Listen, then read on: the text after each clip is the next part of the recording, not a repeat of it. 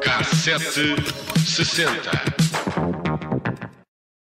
looked as if Tyson bared his teeth at one stage in the exchange. Yes, Bit I his think ear. he, he bit his ear. That's what Holyfield was in a lot of pain from that. You see the blood on the ear. That was definitely a bite. Foi definitivamente uma dentada, diz o comentador do combate de boxe, que opôs Evander Holyfield a Mike Tyson. E foi mesmo, há 26 anos, na final do campeonato de, da WBA de pesos pesados, Tyson mordeu a orelha de Holyfield. Ficou conhecido como o Bite Fight, o que em inglês e porque rima tem mais graça do que o combate da dentada, mas basicamente foi isso.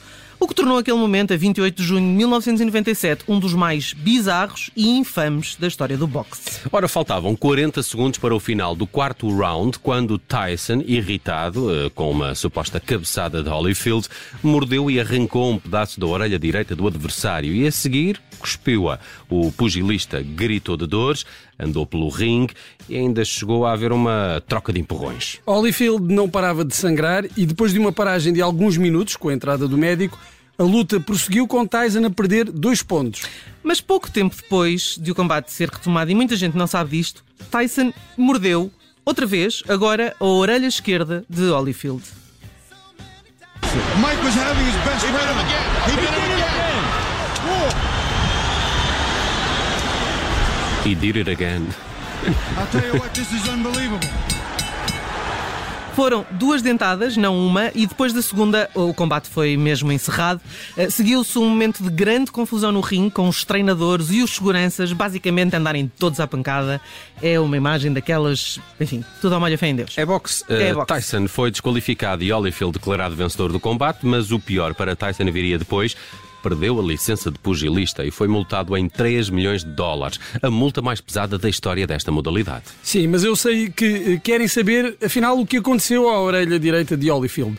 O pedaço que ficou em falta não foi encontrado no ringue, eh, bem que tentaram encontrá-lo à maneira de Vitor Batista à procura do brinco no relevado, e portanto Holyfield foi sujeito a um procedimento cirúrgico relativamente longo para cozer e fechar a ferida, mas sem o bocado que Tyson arrancou não foi possível, digamos, restaurar a E orelha. digamos que sim. Há que dizer que este combate, que teve lugar na Grand Garden eh, Arena, em Las Vegas, tem uma história anterior, tem uma história, enfim, que provoca isto tudo. Tyson e Holyfield tinham lutado sete meses antes e, apesar de Holyfield ter estatuto de campeão, a verdade é que os últimos jogos não lhe estavam a correr bem.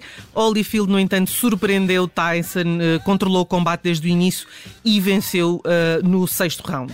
Ora, Tyson sempre alegou que Holyfield lhe deu várias cabeçadas seguidas nesse combate, apesar do árbitro as ter classificado como acidentais. É, acidentes. O Bite Fight começou com Holyfield a dominar Tyson. Holyfield venceu os três primeiros rounds. Logo no segundo, Holyfield conseguiu desviar-se de um gancho de direita de Tyson e respondeu com uma cabeçada que lhe fez um, gol- um golpe no olho direito. Mais uma vez, o árbitro considerou a cabeçada não intencional. No terceiro round, eh, Tyson saiu do canto, sem a proteção na boca. O árbitro Mills Lane mandou-o voltar a pôr a boqueira. Tyson recomeçou o terceiro round num ataque eh, furioso à Tyson. Faltavam 40 segundos quando Holyfield conseguiu prender Tyson e este rolou a cabeça acima do ombro de Holyfield e mordeu, arrancando-lhe parte da cartilagem. Apesar da multa de 3 milhões de dólares a que Tyson foi condenado, o próprio estima ter feito mais de 30 milhões à conta daquela dentada. Depois de ter declarado falência em 2013, houve aqui uma história que envolveu uh, Donald Trump, não sei se recordam, à conta desta falência. Tyson fez muito dinheiro através do seu negócio legal de marijuana, uh, que é, uh, tem o nome de Tyson Holistic. Uh, o lutador de boxe vende pastilhas elásticas de cannabis com o formato de uma orelha. Isto é verdade. E há ainda um outro produto com marijuana comestível chamado Holy Years. Ok. É uma brincadeira entre o nome de Holyfield e Holy, o que dá orelhas sagradas. E esta nova linha, lançada este ano, não é só de Mike Tyson. Evander Holyfield alinhou no negócio e as Holy Years uh, são um produto dos dois uh, lu- ex-lutadores de boxe. Até porque ele tinha que lhe dar direitos de autor, se calhar. É, é? pois é, a orelha é em formato, a orelha é em formato da, da orelha Foi de tirada mesmo Holyfield, do foi molde, do Do molde, sim. Do molde ratado da- da orelha. Aliás, claro. aquilo é uma grande pastilha que se vão vão tirando bocados, não é? Ah. Tira-se um bocado Ah, um Mas isso são as pastilha. pastilhas elásticas, porque agora há estas tabletes comestíveis, esta é a novidade. Ah, e eles aparecem boa. os dois a fazer publicidade com ah, Mike Tyson mais uma vez a fazer de conta que lhe está a morder a orelha. Bem, desde o incidente da dentada, e já foi há 26 anos, Tyson ainda ganha com isso. Além do negócio de marihuana, Tyson tem a sua linha de snacks chamada Mike Bites, também em forma de orelha, e passa a vida a tirar fotografias com fãs que querem que ele simule eh, precisamente isso, o ato de morder a orelha. É uma bela história. Tyson e Holyfield ficam para a história do boxe, mas não só. Este é um acontecimento da cultura popular, não é? Mais do que um acontecimento do, do boxe, e isso é que também tem alguma piada. Bem, eu fui fazer uma viagem por 1997, o ano em que tudo isto aconteceu. Não foi um ano nada mau na música, nada mau. Ainda assim é o ano de estreia das Spice Girls. Ah, não, não, não, não, olha que eu acho que não. Não? Acho que foi em 96. É? Lá, vê- O single? O Vou single confirmar. Wannabe, confirma lá isso que Vou eu acho que foi em confirmar. 96. A internet dizia-me que era de 90, 97, mas a internet é, é- é É, muito não, mentirosa. é, muito engana mentirosa. muito. A internet comparado com a cabeça do Não, Bruno. não. Sim, Ah, é não. muito mentirosa. Bem, David Bowie e James Brown também receberam uma estrela no Passeio da Fama de Hollywood e, e Michael Jackson foi pai pela primeira vez em 1997. E quem também se estreia em 1997 são os Daft Punk com o disco Homework, um disco que deu a volta ao mundo.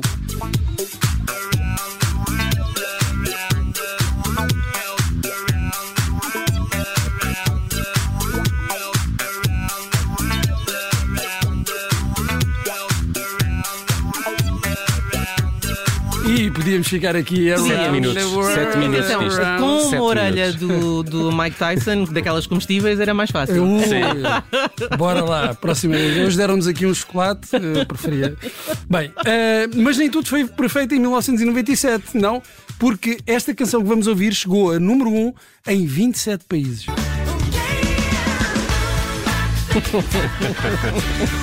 Os Hanson.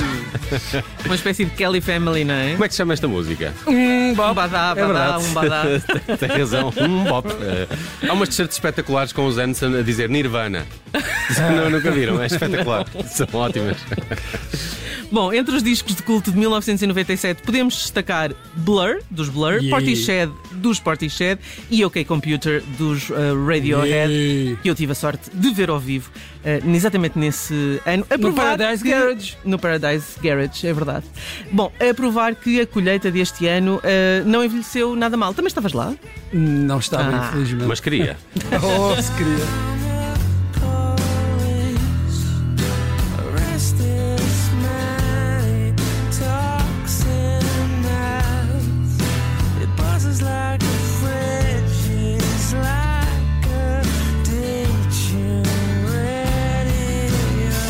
Mas sabes que a primeira vez que vi Radiohead foi a fazer a primeira parte de James no Coliseu do Porto. Hum, Ah, eu acho que esse é que é o primeiro concerto em Portugal Radiohead. Radiohead. Eh, Acredito que sim, não tenho a mas não tenho certeza. a certeza também. não tenho a certeza. Já em Portugal, o top 10 dos discos mais vendidos tem nomes como Kelly Family, yeah. Daniela, Daniela Mercury, Feijão com arroz. eh, Andrea Bocelli Ui, tudo muito bom. Até e agora. o Best of de Vai com Deus. Oh, é isto, verdade. Isto, isto já é melhor, isto é muito melhor. É muito, muito. Eh, assim como o melhor de António Variações. Bom disco Eh, campeão do ano foi Paulo Gonzo, com quase tudo. Tens quase tudo, quase tudo foi demais. Tens quase tudo, leva a dor os teus sinais. Eu gostava do Paulo Gonzo, era quando ele cantava em inglês. Ah, sim. Tinha uma banda, tinha, Tinha um o. Holy Grail, uh, não sei o que. agora Go, está- Go Grail. Agora, agora está Blues. tudo Wally. Hoje está tudo Wally. É, é o Go Grail Blues Band. Era assim, um, um nome comprido, é verdade. Bem, eh, entre os falecidos, em 1997 encontramos para além daquele bocado da orelha do Evander Holyfield, a princesa Diana, eh, o rapper Notorious B.I.G., o atormentado músico country Towns Van Zandt e ainda o líder dos In Excess, Michael Hutchins. Uma Eh, grande também- prenda, uma, é grande, verdade. uma, grande, uma grande perda. Também ele um atormentado, como se pode ver, por exemplo, no documentário Mystify Michael Hutchins, que é de 2019, creio, e foi por isso que escolhi os In Excess para o fecho do K760 de hoje, que viajou até 1997 e porque eu sei que a Judite França gosta dos In Excess. Muito.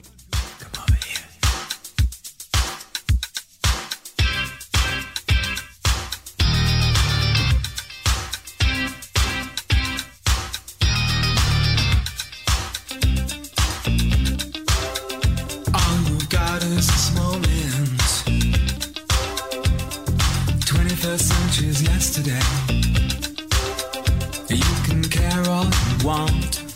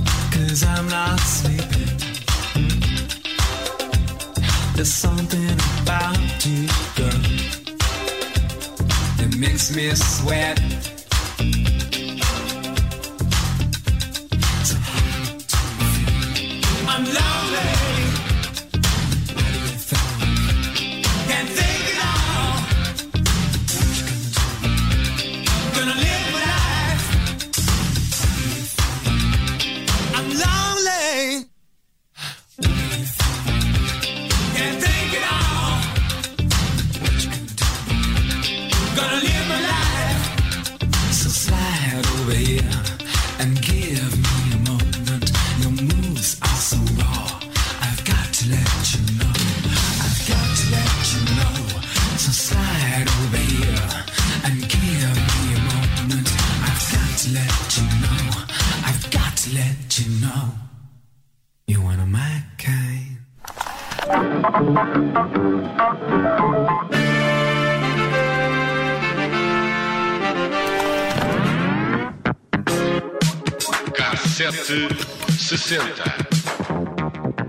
Rádio